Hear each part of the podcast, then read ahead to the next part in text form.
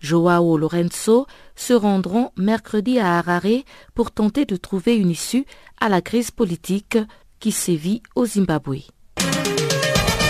Mardi sanglant au Nigeria où près de 50 personnes ont été tuées dans un attentat suicide dans le nord-est du pays. Attribué au groupe djihadiste Boko Haram, l'attentat a ciblé une mosquée de Moubi et serait l'un des plus meurtriers perpétrés depuis plusieurs mois. C'est pendant la prière du matin que l'explosion s'est produite à la mosquée de Madina, à Moubi, ville frontalière du Cameroun, à environ 200 km au nord de la capitale de l'État d'Adamawa, Yola. L'attentat n'a pas encore été revendiqué. Le porte-parole de la police de la Damawa, Othman Aboubakar, a expliqué que le kamikaze s'était mêlé aux fidèles pour entrer dans la mosquée et il a déclenché ses explosifs. L'attentat n'a pas été revendiqué. Il faut rappeler qu'en 2014-2015, l'État d'Adamawa avait été touché par les violences au pic de l'insurrection et les djihadistes ont repris ces dernières semaines leurs attaques dans cette région frontalière du Cameroun et proche des monts Mandara ou Boko Haram à plusieurs camps. Au Sénégal, lancement ce mardi du dialogue politique entre le gouvernement et les partis de l'opposition. La rencontre a réuni plusieurs partis et mouvements politiques, mais elle a été boycottée par les grands partis de l'opposition. Fatoumata Gassama a expliqué que le dialogue a servi à dénoncer du dirigisme en expliquant avoir été servi d'un chronogramme qui était censé être discuté et adopté par tous les participants à ce dialogue. C'est déjà donc la déception dans les rangs des opposants qui prennent part à cette rencontre et certains menacent même de quitter la table de discussion. Et puis le président togolais Fornia Singbe a promis un dialogue avec l'opposition dans les semaines à venir. L'actuel président en exercice de la CDAO l'a annoncé lundi lors de sa visite de quelques heures à Abidjan. Ce bref passage dans la capitale ivoirienne s'inscrit dans le cadre des préparatifs du sommet de la CDAO prévu à Lomé le 16 décembre prochain. Les discussions ont porté sur les différents dossiers qui seront abordés au cours de ce sommet, y compris la demande de certains pays de rejoindre l'espace communautaire. Et la justice euh, américaine a inculpé un ex-ministre sénégalais de corruption. Tchèque Gadio, qui occupait les fonctions de ministre des Affaires étrangères sous le président Abdoulaye Wade, est accusé d'avoir escroqué pendant des années des hautes personnalités au Tchad, dont le président Idriss Déby Itno et des hauts responsables en Ouganda pour favoriser l'implantation d'une entreprise pétrolière chinoise. L'ex-ministre sénégalais a été inculpé avec son partenaire Shipping Patrick Ho responsable d'une ONG basée à Hong Kong et en Virginie dans l'Est des États-Unis. Les deux complices versaient des pots de vin représentant plusieurs millions de dollars, selon un communiqué du ministère américain de la Justice. En échange d'un pot de vin de 2 millions de dollars, le président du Tchad, Idriss Déby Itno, aurait offert à l'entreprise pétrolière chinoise des droits pétroliers dans le pays sans passer par un appel d'offres international. L'ancien ministre sénégalais aurait joué un rôle central dans cette affaire. Et Guinée pour terminer, les préparatifs pour les élections prévues le 4 février prochain s'organisent tant bien que mal. Pour ce faire, l'ONG National Democratic Institute, en collaboration avec la Commission électorale nationale indépendante, a tenu ce mardi la première réunion du comité interparti. Cette réunion avait pour objectif d'amener les participants à se pencher sur la réactualisation des bureaux de vote et la gestion des candidatures. Il s'agissait aussi de donner des informations générales en regroupant tous les acteurs impliqués dans le processus électoral. Voilà qui vient mettre fin à ce bulletin des informations. Merci de l'avoir suivi.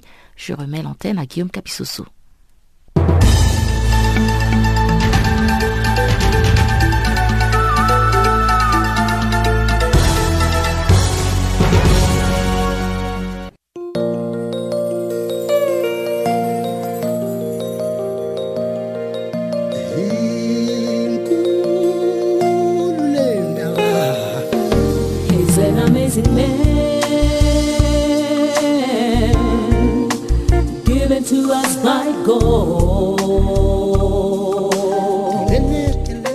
Channel Africa.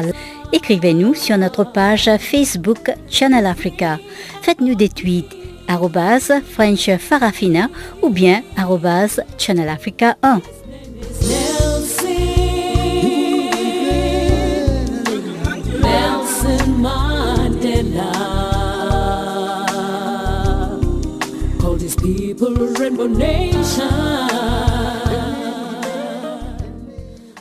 Bonjour à tous. Nous ouvrons ce magazine des actualités avec la crise zimbabwéenne où après plusieurs heures d'attente, le Parlement de ces pays s'est finalement réuni ce mardi pour enclencher une procédure de destitution contre le président Robert Mugabe. Ce dernier a refusé de démissionner malgré les multiples sommations de la ZANU-PF, son parti, du peuple, de l'armée et de l'opposition. En attendant le verdict, l'analyste politique Medar Abengue estime que l'intérêt du peuple doit primer au-delà du jeu politique actuel. C'est lui qui, qui, les a fait. Il n'est pas seulement leur leader politique, il est comme leur père spirituel. Alors, ils peuvent avancer de trois pas et ils reculent de cinq pas. C'est en fait ce qui se passe. En fait, ce qui nous intéresse, nous, euh, c'est plus le peuple zimbabwéen, pas les leaders. Nous voulons que toute cette situation aille dans la faveur du peuple qui a beaucoup souffert, le peuple qui est réfugié, qui est en exil, tout ça. Mais apparemment, on dirait que c'est ça devient juste un montage politique pour distraire l'opinion. Alors vous dites que votre intérêt est beaucoup plus porté sur le peuple. Alors que va devenir ce peuple euh, dont les aspirations, dont les espoirs ont été euh, euh, portés assez haut par la prise du pouvoir par l'armée, l'assignation à résidence du président Mugabe. Mais quand on regarde aujourd'hui que, en fait, le, le, président Robert Mugabe est toujours aux commandes et malgré l'expiration du délai qui lui était accordé pour démissionner, la procédure de destitution n'a pas été mise en place. Ça prête à confusion. Vous voyez, euh, vous ne pouvez pas supplier quelqu'un que vous avez mis en résidence surveillée, le supplier lui-même de, de, démissionner, le supplier de ceci, de cela. Donc, c'est euh, devenu quelque chose qu'on ne peut pas tellement prendre au sérieux parce qu'il y a des va-et-vient. Est-ce qu'on peut le dire? Qu'on le veuille ou pas, Robert Mugabe est toujours président du Zimbabwe jusqu'à nouvel ordre. Voilà, c'est exactement ça. Bon, c'est décevant pour le peuple qui a jubilé, le peuple qui voyait déjà euh, le bourreau tombé, tout ça, bon, ça, ça, ça commence euh, à, à, faire revivre le désespoir. Et lorsque vous regardez un peu la manifestation d'aujourd'hui, euh, il y a eu moins d'affluence que celle du samedi. Alors, est-ce que le peuple est déjà fatigué, est déjà démoralisé de cette situation, de cette impasse politique qui perdure? Tu vois, les gens vivent au jour le jour. C'est ce hmm. qui est aussi difficile. Les gens vivent au jour le jour. Vous ne pouvez pas passer beaucoup de temps aux marches alors que vous avez des enfants à nourrir, vous avez des dépenses à faire pour la famille, et pour euh, euh, les enfants qui sont à l'école, tout ça. Bon, il y avait, il y avait l'engouement à la marche de dimanche, hein, et non de samedi plutôt. Il y avait un certain engouement, les gens avaient beaucoup d'énergie, et puis cette énergie-là commence déjà à s'émousser à cause de la souffrance, de la pauvreté les gens ne peuvent pas passer leur temps en train de faire des marches alors qu'ils doivent chercher des quoi mettre sur la dent. Mais est-ce que vous êtes déçu quelque part de voir un peu la manière dont les choses sont en train de traîner en longueur, alors que dans d'autres pays, lorsque euh, l'armée s'empare du pouvoir, les choses vont très vite. Soit un gouvernement de transition est installé, soit euh, l'armée garde le pouvoir jusqu'à l'organisation des élections. Quel serait le scénario idéal pour vous? Bon, hier, hier après, après l'interview euh, en live que j'ai eu à la télévision à Midren, euh, les Zimbabwéens là, avec qui j'étais euh, au plateau de, de la télé, il m'a dit que déjà dans l'armée, il y a, il y a des divisions. Il y a, y a, y a, des, y a des extrémistes et des modérés. Les modérés continuent à faire des révérences, à se prosterner devant Mugabe, tout ça, et ceux qui sont des extrémistes sont en train de, faire pression au Parlement qu'on amorce la, la, procédure de son irradiation de la présidence. Vous savez, il y a eu, y a eu un coup. Bon, c'est-à-dire que on a déjà identifié les auteurs, les meneurs de ce coup. Donc il ne faut plus donner une autre chance à Mugabe d'être au pouvoir parce qu'il va commencer, à, il va procéder à l'élimination de ceux qui se sont eh, affichés extrémistes les remplacer par des officiers militaires plus jeunes qui savent manipuler, qui sont obédients et, qui sont euh, fidèles à, son épouse et à lui-même. Donc euh, le, le, scénario que moi je souhaite, c'est qu'il n'y ait pas de recul. Comme le, processus a été amorcé, il faut aller jusqu'au bout, jusqu'à démettre euh, le, le vieil homme. Parce que si on lui donne encore quelques chances, c'est un politicien chevronné, c'est un politicien qui a de l'expérience, il a fait presque quatre décennies à la tête de ce pays-là. Il connaît les méandres, il connaît les concaves, les convexes, il sait faire, il sait comment manipuler les choses. ça ne va pas, ça ne va pas, ça ne va pas aider le pays. Il va euh, chercher à installer un engin très répressif, euh, une machine très répressive euh, pour que les gens ne puissent pas respirer et qu'on les craigne plus qu'avant. Parlons à présent autre chose avec le Libéria où la Commission électorale nationale a rejeté lundi les recours contre le déroulement du premier tour de l'élection présidentielle introduit par les deux candidats arrivés derrière le sénateur et ex-star du football Georges Weah. Les partis du vice-président Joseph Boakai, arrivé deuxième, le de Charles Brumskin, qui avait terminé troisième lors du premier tour le 10 octobre dernier, ont annoncé qu'ils feront appel de cette décision. Le second tour prévu le 7 novembre entre Georges Weah et Boakai a été reporté s'inédit par la Cour suprême qui a enjoint la Commission électorale nationale d'examiner d'abord les recours de Charles Bromskin qui avait emporté 9,6% de voix loin derrière Georges Weah et Joseph Boakai. Mercredi dernier, l'ambassade américaine au Libéria, qui suit de très près la situation, avait affirmé sa confiance dans l'intégrité du premier tour, appelant à l'organisation rapide du second tour entre George Weah et Joseph Boakai. Elle avait exhorté les candidats arrivés en tête, qui ont recueilli à eux deux les soutiens de deux tiers des électeurs libériens, à se concentrer sur des échanges constructifs entre eux et avec les électeurs en vue de leur confrontation au second tour, appelant la NEC à remédier avant, pendant et après le second tour aux problèmes d'organisation constatés le 10 octobre dernier. L'imbroglio juridico-électoral fait peser des incertitudes sur la première transition démocratique depuis trois générations dans ces petits pays anglophones d'Afrique de l'Ouest, l'un des plus pauvres au monde, ravagé de 1989 à 2003 par l'une des plus atroces guerres civiles du continent qui a fait quelques 250 000 morts. Un porte-parole du parti de Georges Weah a mis en garde contre le risque que sa base, souvent très jeune, ne finisse par s'impatienter face à l'impasse électorale. Après donc plusieurs jours de suspension de l'élection présidentielle au Libéria, la Cour suprême qui a été saisie de l'affaire va donner une suite cette semaine aux plaignants, c'est-à-dire les partis de l'unité au pouvoir. En effet, lors de son audience le vendredi 17 novembre dernier à Monrovia, la Cour suprême a exhorté le parti UP à attendre le 23 novembre prochain pour qu'elle se prononce sur sa saisine contre la Commission électorale nationale à propos du premier tour de la présidentielle. La date fixée correspond à celle prescrite par le code électoral pour que la NEC se prononce sur des cas de fraude que des tierces pourraient rapporter. En attente de cette date, la Cour suprême a rejeté la demande du parti UP qui exige que la NEC produise certains documents pour aider la partie plaignante à prouver les cas d'irrégularité présumée et des fraudes durant l'élection du 10 octobre dernier. Le parti UP a aussi demandé des comptes rendus de l'enquête sur un agent électoral qui a été arrêté à Nimba avec des bulletins de vote prévotés. Le juge qui a rendu la décision a déclaré que l'article 83 de la Constitution de 1986 fixe à 30 jours le délai imparti à la commission électorale pour entendre et rendre une décision sur des recours. Cap maintenant en Mauritanie où le gouvernement a adopté un projet de loi qui durcit la législation contre les auteurs d'apostasie et des blasphèmes une décision qui fait suite à la conversion de la condamnation à mort du blogueur Mohamed Oul Ketir en peine de prison de deux ans le 9 novembre dernier. Ce verdict suivi d'un pouvoir en cassation du procureur avait provoqué l'hostilité d'une partie de l'opinion publique qui souhaitait la condamnation à mort du blogueur. Suivant la réaction de maître Fatima Tambaye, l'un des avocats du blogueur Oul Mektir. Euh, C'est une décision qui, à notre avis, euh, euh, ne se justifie pas réellement parce qu'il n'y avait pas une telle urgence à pousser euh, les autorités à amender l'article 306, d'autant plus que cet amendement devrait s'inclure dans la réforme et l'amendement du code pénal en général.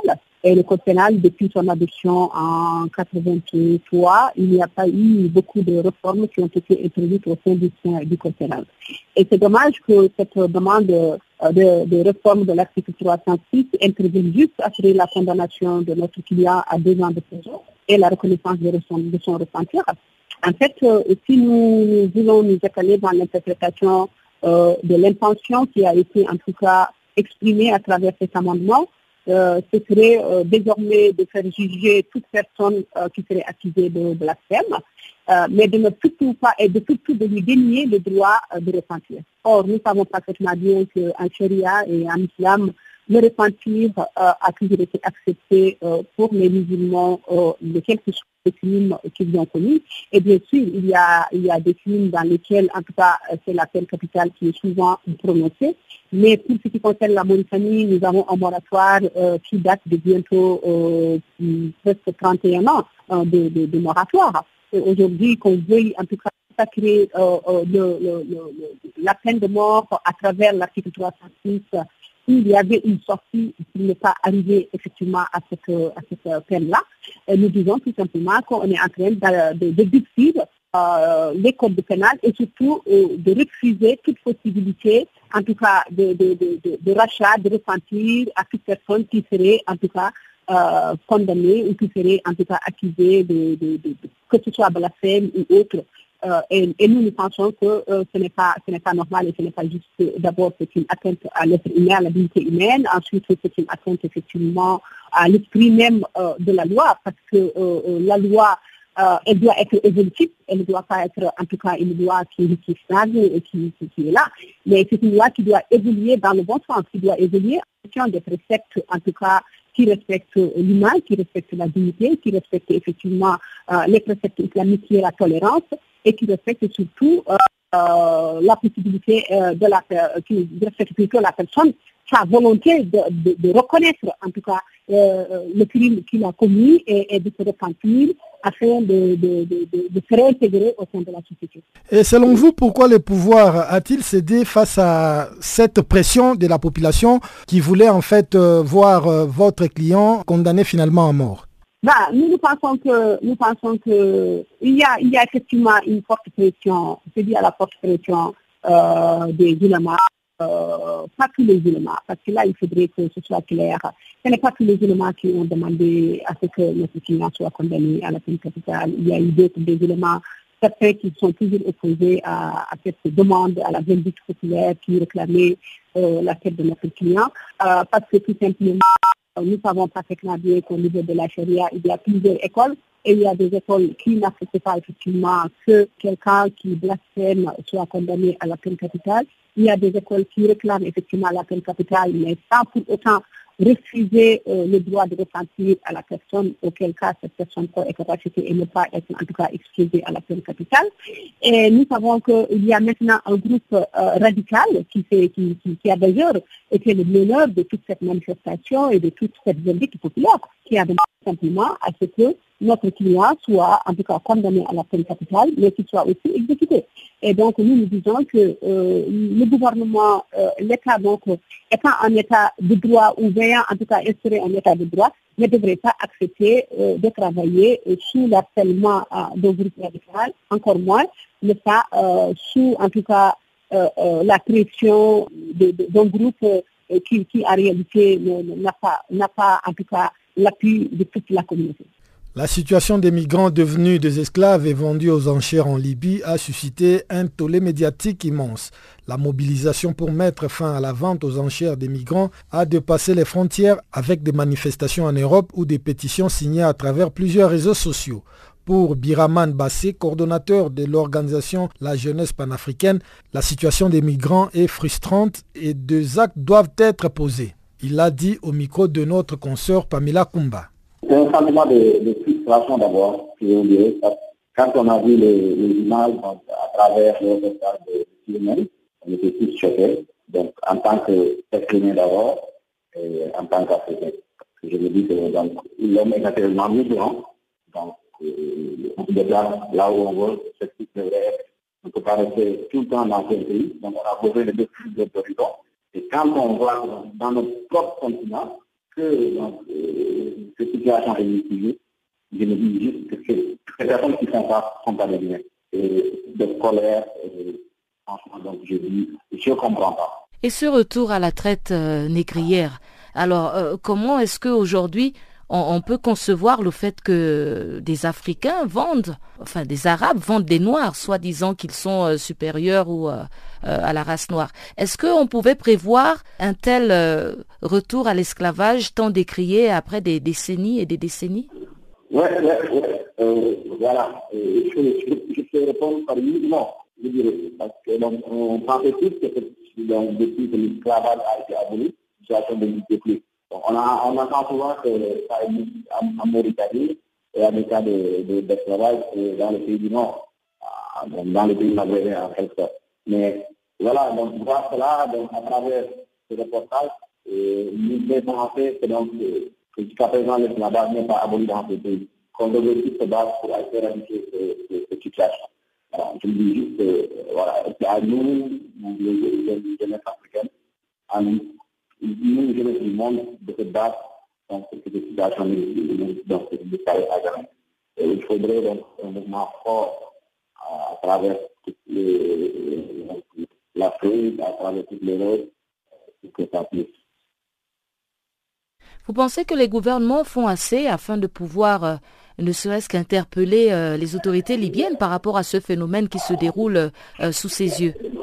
Bien sûr. Donc, euh, nous, par exemple, au Sénégal, on est allé le samedi devant l'ambassade, devant le ministère des Affaires étrangères, qui donnait dénoncer cela. Donc, nous exigeons que nos autorités donc, rappellent, je dirais, les ambassadeurs donc, du, Sénégal, du Sénégal en Libye pour, parler de cette situation. Donc, il faudrait que tous les pays africains rappellent les ambassadeurs, qu'on fasse la pression, qu'on mette la pression ces pays, ça puisse avancer. Il ne faudrait pas qu'on reste croisé, euh, qu'on reste les gars croisés. Il faudrait agir maintenant pour que ça disparaisse. Et donc, euh, le, le meilleur moyen de manifester à travers tous les consulats et représentations diplomatiques libyennes dans le monde, je ne dirais pas juste en Afrique, mais dans le monde pour que ça puisse arrêter. Mais est-ce que ce sera facile d'accéder aux autorités libyennes quand on voit déjà même qu'il y a euh, un problème de, de, deux parlements, de deux euh, gouvernements qui se disputent la légitimité euh, du pays? Effectivement, c'est un problème. Donc, ils ont deux gouvernements, mais il faudrait quand même, donc, ils ont des représentations diplomatiques.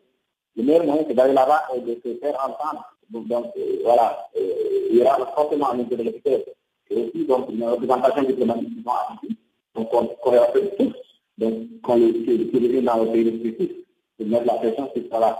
Il faudrait aussi que les chancelleries européennes aussi appuient sur ça. Voilà, parce que donc cette situation génère euh, depuis la mort de Kadhafi, il faudrait quand même qu'on mette la pression sur ces, sur ces deux, deux, deux, deux de pouvoir en Libye. Du nouveau sur Channel Africa. Parafina, votre programme en français, change d'horaire sur nos différentes plateformes. À partir du 1er novembre 2017, retrouvez-nous de 16h à 17h en temps universel sur DSTV, canal 802 et sur Internet live streaming à l'adresse channelafrica.co.za. En ondes courtes et sur satellite, retrouvez-nous tous les jours à la même heure de 16h à 17h en temps universel, mais aussi en rediffusion de 23h à minuit. Channel Africa, la perspective africaine.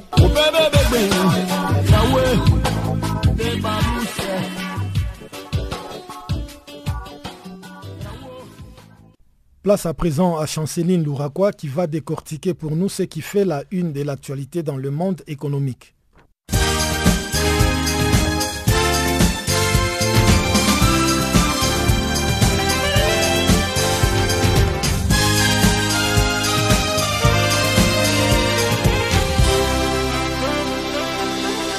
Bonjour. Face à la crise alimentaire, le Sénégal vise l'autosuffisance du pays. À cet effet, l'État du Sénégal a fixé un objectif principal qui est d'aboutir rapidement à l'autosuffisance alimentaire. Cette année, plus de 20% de la production céréalière, soit 2,5 millions de tonnes, ont été annoncées. Plus de 7% pour le riz, 1 million de tonnes sont prévues, plus de 37% pour le mil avec 900 000 tonnes attendues et plus de 42% pourraient être atteintes dans le crucial secteur de l'arachide. Selon une étude conjointe des autorités et du programme alimentaire mondial, les objectifs fixés par le gouvernement ont été atteints. Pour expliquer ces excellents rendements, le ministère de l'Agriculture met en avant la bonne pluviométrie dans le sud du Sénégal et la mécanisation en cours du secteur. En guise des conclusions, l'agriculture sénégalaise en plein développement qui cherche à atteindre l'autosuffisance alimentaire est donc directement impactée par les bouleversements climatiques. Le développement des secteurs miniers et pétroliers fera de la Côte d'Ivoire une plateforme incontournable en Afrique subsaharienne en matière des ressources minières, pétrolières et énergétiques. Tel est le message du directeur du cabinet du ministre du Pétrole, de l'Énergie et du Développement des énergies renouvelables, Ndri Kofi. Il a partagé ces messages avec les membres d'SMG Engineering à l'occasion de la première édition de la matinale de l'expert pétrolier et minier qui a eu lieu le lundi à Abidjan. Le thème de cette première édition s'articulait autour du développement du local canton en Côte d'Ivoire, cas des secteurs des mines et du pétrole. Selon André Kofi, le développement permettra d'accroître la contribution au produit intérieur brut grâce à une meilleure valorisation des potentiels du pays. Les directeurs de cabinet du ministre du pétrole, de l'énergie et du développement des énergies renouvelables, Ndri Kofi, a conclu que le contenu local des activités pétrolières et gazières d'un pays s'est défini comme étant les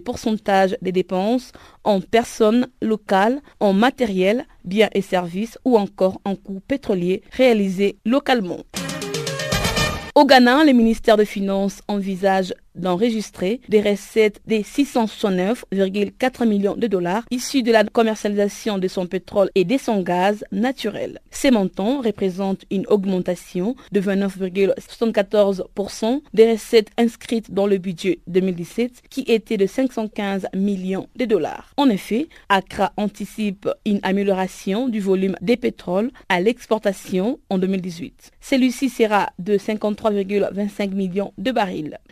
Ministères de Finances a rappelé que le secteur sera l'un des principaux moteurs de la croissance ghanéenne en 2018. Soulignons que les revenus pétroliers de 2018 sont calculés sur la base d'un baril moyen à 57,36 dollars et d'un prix du gaz à 3,94 dollars par million de British Thermal Units. En Tunisie, le ministre des Affaires étrangères s'est exprimé le lundi vis-à-vis du budget alloué à son département dans le nouveau budget de l'État de l'année prochaine. Les nouveaux budgets prévoient une dotation de 211,3 milliards de dinars tunisiens, enregistrant pourtant une hausse de 13,4 milliards de dinars tunisiens, 6,8% par rapport à l'année 2017. Dans les prévisions des dépenses pour l'année prochaine, 211,3 milliards de dinars tunisiens sont alloués à la diplomatie ce qui consacre pourtant une hausse de 13,4 milliards de dinars tunisiens, 6,8% par rapport à cette année. Selon le ministre, la Tunisie a besoin de moyens pour augmenter sa représentation à l'étranger. Il a fait remarquer que le pays n'est représenté à l'étranger qu'à travers 90 délégations, dont 10 seulement en Afrique. Nous terminons ce bulletin au Tchad. Le ministre de l'économie, Ngweto Tiraina Yambaye, a lancé le lundi la mise en œuvre du plan national de développement. Il a confirmé que 34 bailleurs de fonds sont actuellement présents à Djamena pour confirmer leurs engagements pris dans le cadre des projets économiques, sociaux, mais aussi portant sur les infrastructures. Ces bailleurs de fonds ont promis d'aider financièrement le Tchad en proie à une crise économique. Notons que les partenaires internationaux et traditionnels du pays ont majoritairement répondu présent à l'appel à l'instar de la Banque mondiale, de l'Union européenne ou encore de la France.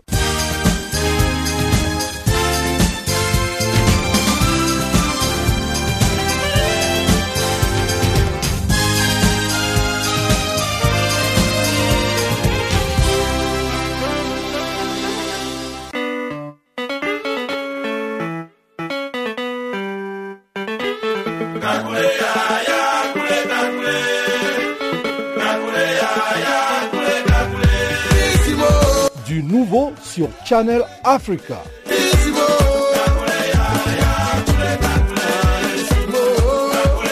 Farafina, votre programme en français, change d'horaire sur nos différentes plateformes. À partir du 1er novembre 2017, retrouvez-nous de 16h à 17h en temps universel sur DSTV, canal 802 et sur Internet live streaming à l'adresse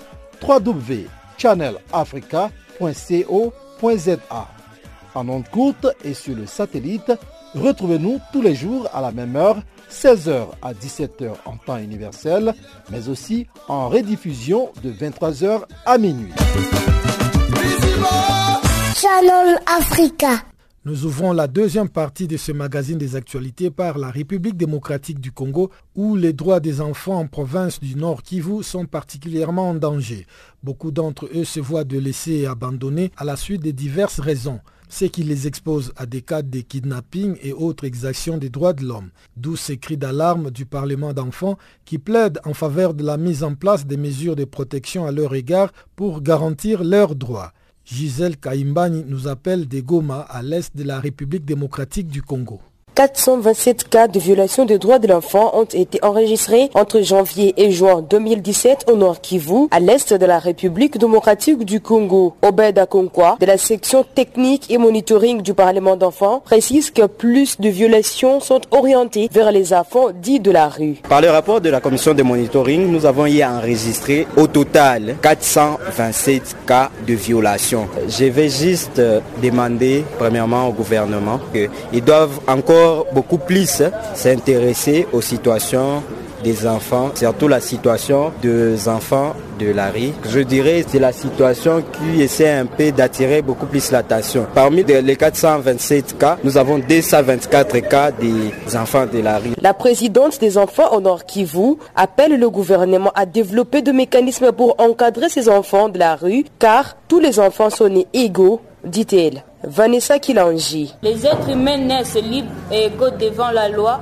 et tous doivent jouir des mêmes chances. Un constat amer se dégage selon lequel plusieurs enfants passent la nuit à Belle Étoile, certains suite à la séparation des parents, des mouvements de population, la guerre et les conflits interethniques, la pauvreté et délinquance juvénile pour d'autres. Ces enfants sont exposés à toutes les formes de violence ils ne bénéficient pas du droit à l'éducation, la nutrition, la participation, la protection et sont à la merci des accidents, des tortures, des traitements cruels et dégradants, des stigmatisations et du VIH-Sida pour ne citer que cela. Nous recommandons ce qui suit au gouvernement et ses partenaires de construire les centres d'encadrement pour une meilleure éducation et prise en charge psychosociale des enfants dits de la Les enfants semblent être au courant de leurs droits.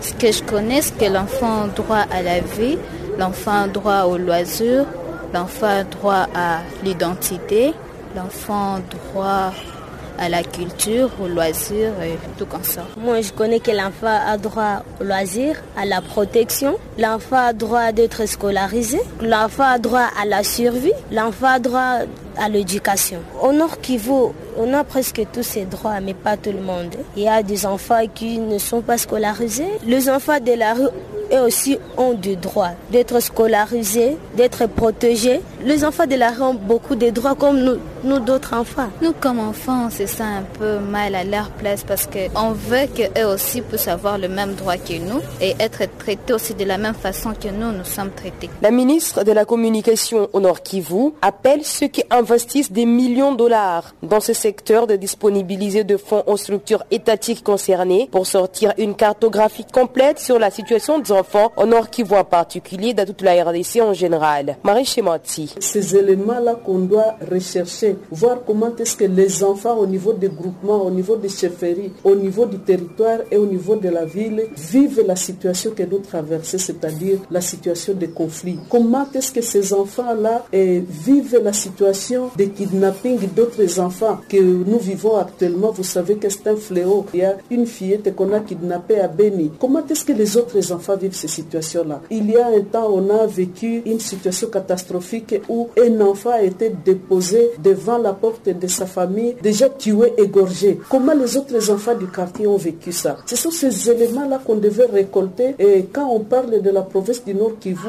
quand on veut parler de la situation des enfants, on devait faire des analyses pour qu'ils fassent des descentes sur terrain et récolter toute la situation des enfants. Rappelons que le monde célèbre la journée dédiée aux droits de l'enfant le 20 novembre de chaque année. Depuis Goma, Gisèle Kaimbani pour Canal Afrique.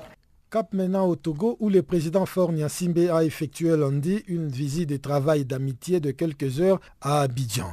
Il dit avoir passé en revue la situation politique dans les différents pays de la sous-région avec son homologue ivoirien Alassane Ouattara. Suivant les comptes rendus de Chanceline Louraquois.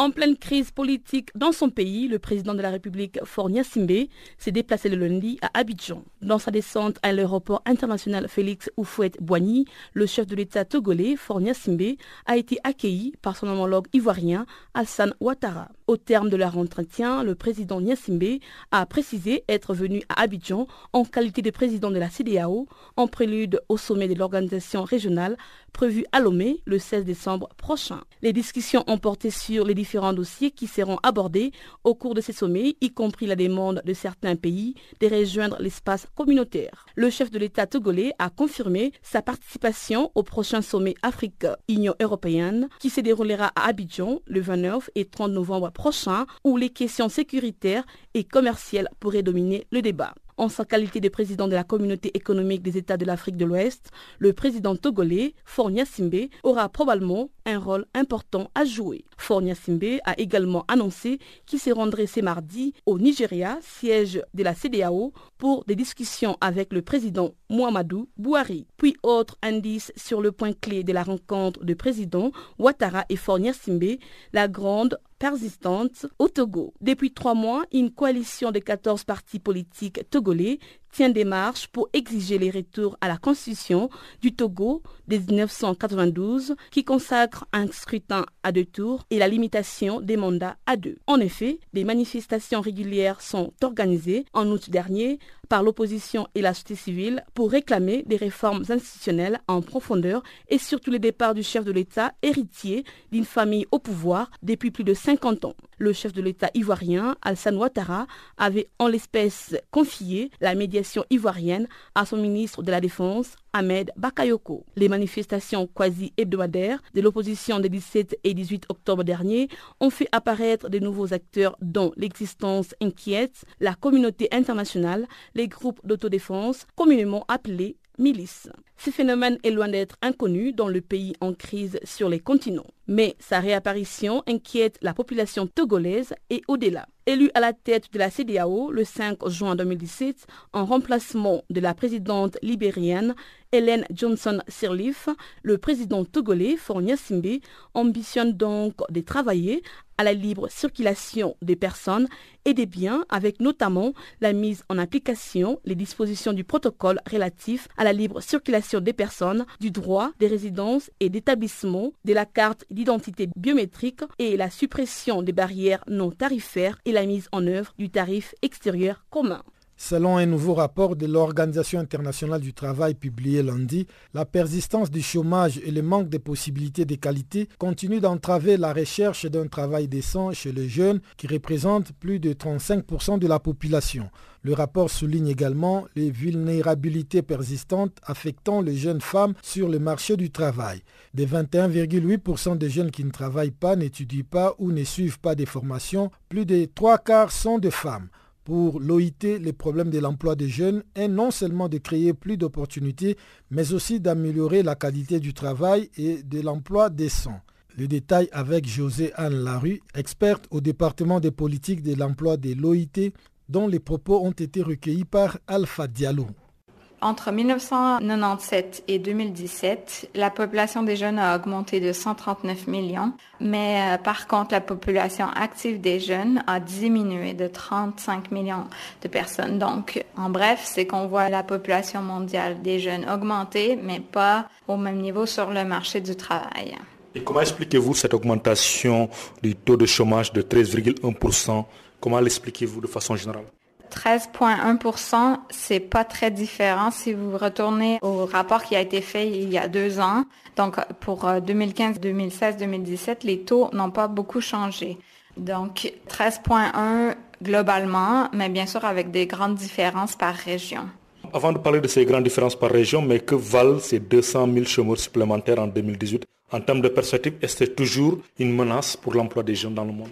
Il y a plusieurs facteurs qu'on doit considérer quand on pense à l'emploi ou le manque d'emploi chez les jeunes. Il y a les données, mais il y a aussi tout ce qui est par rapport aux conditions de travail. Donc c'est pas seulement les chiffres, c'est pas seulement un emploi. Il faut aussi penser à ceux qui ont un emploi mais qui sont dans des mauvaises conditions qu'on appelle les working poor en anglais. Il y a aussi ceux qui sont dans le travail informel, ceux qui n'ont pas de protection sociale, qui sont dans des emplois temporaires, qui travaillent seulement quelques heures par semaine. Et donc, une quantité d'autres choses que seulement le plein emploi à regarder. C'est sûr que la quantité de chômeurs est toujours alarmante, mais il y a aussi beaucoup d'autres facteurs à prendre en compte. Si on doit analyser le taux de chômage des jeunes de façon plus générale, notamment ces dix dernières années, par exemple sur 2010 et 2016, on constate que la hausse a été marquée dans les États arabes, en Amérique latine et dans les Caraïbes. Et pourquoi c'est plus important là-bas par rapport à l'Afrique subsaharienne ou bien en Europe? Je crois qu'il y a plusieurs facteurs à prendre en compte. La région du nord euh, de l'Afrique et des pays arabes a des taux de chômage très élevés chez les jeunes. C'est la région dans le monde la pire. Depuis 2010-2011, il y a eu les crises politiques et il y a eu des jeunes qui sont de plus en plus éduqués, mais qui n'arrivent pas à faire la transition vers le milieu du travail. Donc il y a une certaine fragilité et la transition est très difficile et donc, ça transfère vers des taux de chômage très, très élevés. Voilà. Autre enseignement de ce rapport, c'est par rapport au chômage des jeunes femmes qui est plus élevé que par rapport au chômage des jeunes garçons.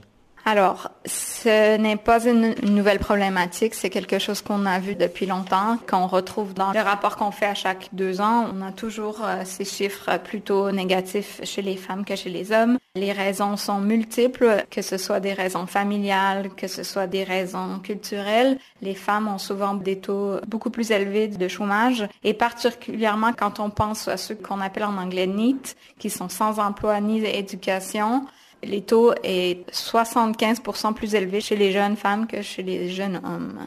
Dernière question, très brièvement. Ce rapport pose aussi le problème de la qualification des jeunes. Aujourd'hui, quels sont les personnels qualifiés les plus demandés par rapport à d'autres?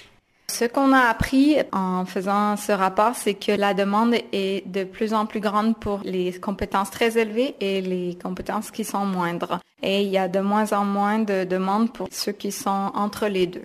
Ça va en lien avec les nouvelles technologies, les nouveaux secteurs qui sont de plus en plus importants dans le monde et puis de façon plus négative pour ceux qui ont besoin de peu de compétences et pour euh, les emplois de qualité moindre. L'Organisation mondiale de la propriété intellectuelle a publié aussi lundi ses premiers chiffres sur la valeur du capital immatériel dans les articles manufacturés. Selon cette institution onisienne basée à Genève, l'image des marques, les dessins et modèles ou la technologie contribuent à près d'un tiers de la valeur de produits manufacturés dans le monde. Par ailleurs, ce rapport montre que c'est dans le secteur des panneaux solaires que l'innovation technologique a suscité des profonds changements. Explication avec Francis Gury, directeur général de l'OMPI. Il est au micro d'Alpha Diallo. Je pense qu'il n'y a pas forcément des surprises, euh, mais on a une euh, quantification valable maintenant. Et ça confirme, je dirais, ce que nous pensions. Et ce que nous pensions était que la contribution du composant du capital immatériel est considérable selon nos études, 30%, 30,4% de la production mondiale et ces 30% équivaut à 5,9 milliards de dollars. C'est une contribution qui est énorme. Et ça, c'est un signal au gouvernement en dessinant la stratégie économique. Et parmi ces secteurs, il y a ce débat par rapport aux panneaux solaires, les voltaïques. C'est-à-dire qu'on peut comprendre la situation et la transformation par rapport à la place de la Chine. Comment ce rapport l'explique? Ce qu'on a vu dans le cas du solaire euh, et surtout les panneaux est que une stratégie de la part de la Chine a été d'acquérir la capacité technologique de les fabriquer d'une manière très concurrentielle. C'est-à-dire, ils ont reconnu l'importance de la technologie, du savoir-faire dans la production des panneaux solaires. Et de ce fait, ils ont dessiné des approches pour acquérir cette capacité, ce capital immatériel à travers les personnes qui ont engagé avec un savoir-faire, à travers les techniques, le savoir de comment construire des composants. Et en résultat, la Chine se trouve dans une position dominante pour la fourniture des panneaux solaires à travers le monde. Dernière question, vous dites que la Chine est en position dominante par rapport à ces panneaux solaires et les prix ont chuté de 80%. Mais en termes de brevets, le rapport indique que la proportion de demandes de brevets chinois déposées dans d'autres pays dans les panneaux solaires reste inférieure à 2%. Comment l'expliquez-vous? Mais je pense que là, on voit ce que les brevets représentent, c'est l'avenir. C'est la technologie à déployer à l'avenir. Et c'est toujours une espèce de, de compétition technologique qu'on voit là. Mais le dépôt d'un brevet, c'est une chose. On peut toujours acquérir une licence pour exploiter un brevet qui appartient à quelqu'un d'autre. Dans ce cas, il y a un paiement qui représente un paiement pour le capital immatériel.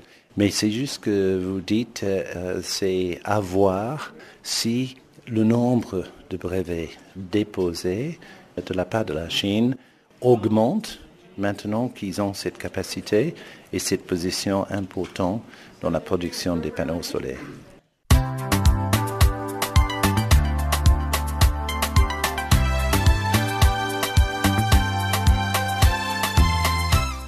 Farafina, Farafina.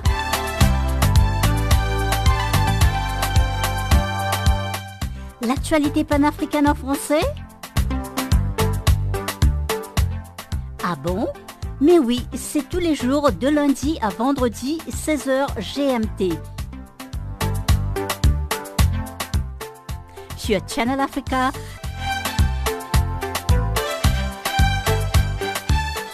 Et n'oubliez surtout pas de tweeter French Farafina.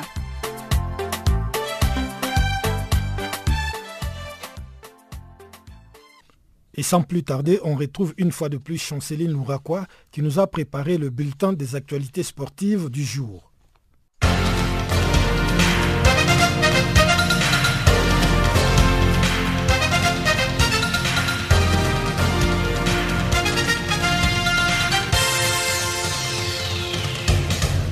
Bonjour, la Fédération ivoirienne de football a réagi lundi en publiant un communiqué qui dément que le sélectionneur Marc Wilmot a reçu 800 000 euros pour rompre son contrat de sélectionneur de la Côte d'Ivoire. La rumeur et de nombreuses sources avancent des chiffres erronés et entrés prétendument au salaire de Marc Wilmot ainsi qu'aux indemnités que la Fédération ivoirienne de football aurait consenti à lui payer. En bref, la Fédération ivoirienne de football rassure l'opinion nationale que la bonne intelligence qui a prévalu aux discussions avec le sélectionneur Marc Wilmot a abouti à un accord au bénéfice des deux parties.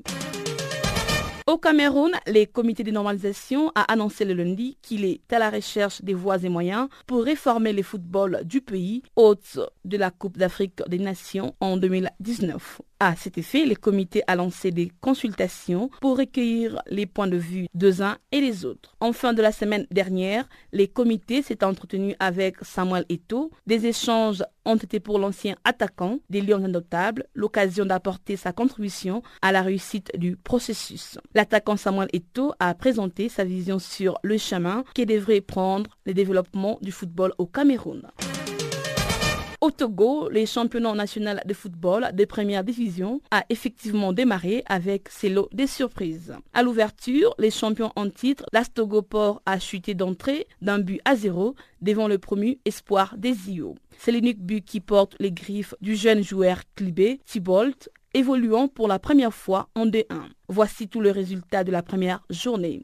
L'Astogopor s'est opposé par 0 but à 1 face à l'Espoir. Koroki a battu Gomido sur le score d'un but à 0. Et enfin, Agaza a pour sa part battu Kotoko par un but à 0. Et selon le classement général, Koroki compte 3 points et Gomido 0 points, Agaza 3 points, Espoir en compte 3 points également et Kotoko compte 0 points. Lors d'un conseil fédéral tenu le lundi, le président de la Fédération italienne de football, Carlo Tavechio a présenté sa démission. Cette décision intervient une semaine après l'élimination de la nationale en barrage de la Coupe du Monde. Des nouvelles élections doivent désormais être organisées dans un délai de 90 jours afin de désigner un nouveau président de la fédération. Son choix de ne pas démissionner de l'élimination de l'Italie il y a une semaine face à la Suède avait été critiqué par de nombreux acteurs du monde du football, mais aussi par le président du comité olympique italien Giovanni Malago. Rappelons que Carlo Tavecchio a été élu comme président de la Fédération italienne de football en août 2014.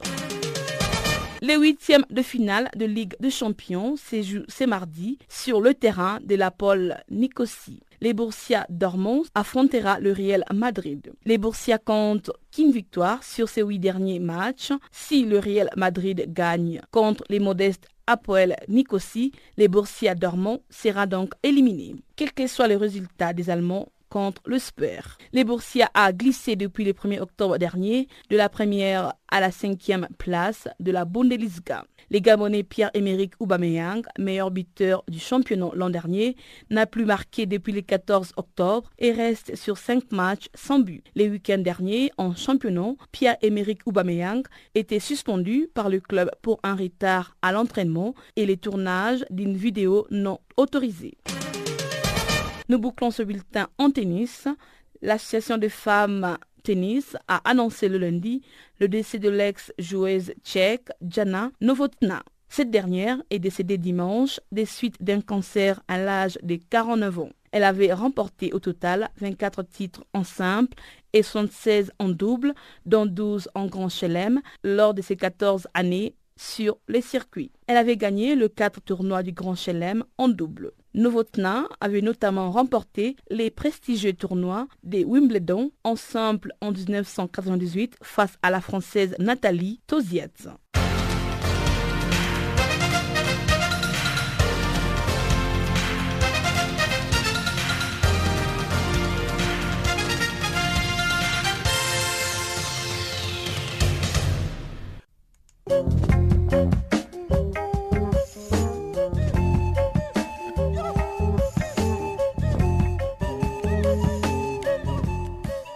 Ainsi s'achève, mesdames et messieurs, cette édition du magazine des actualités sur Canal Afrique.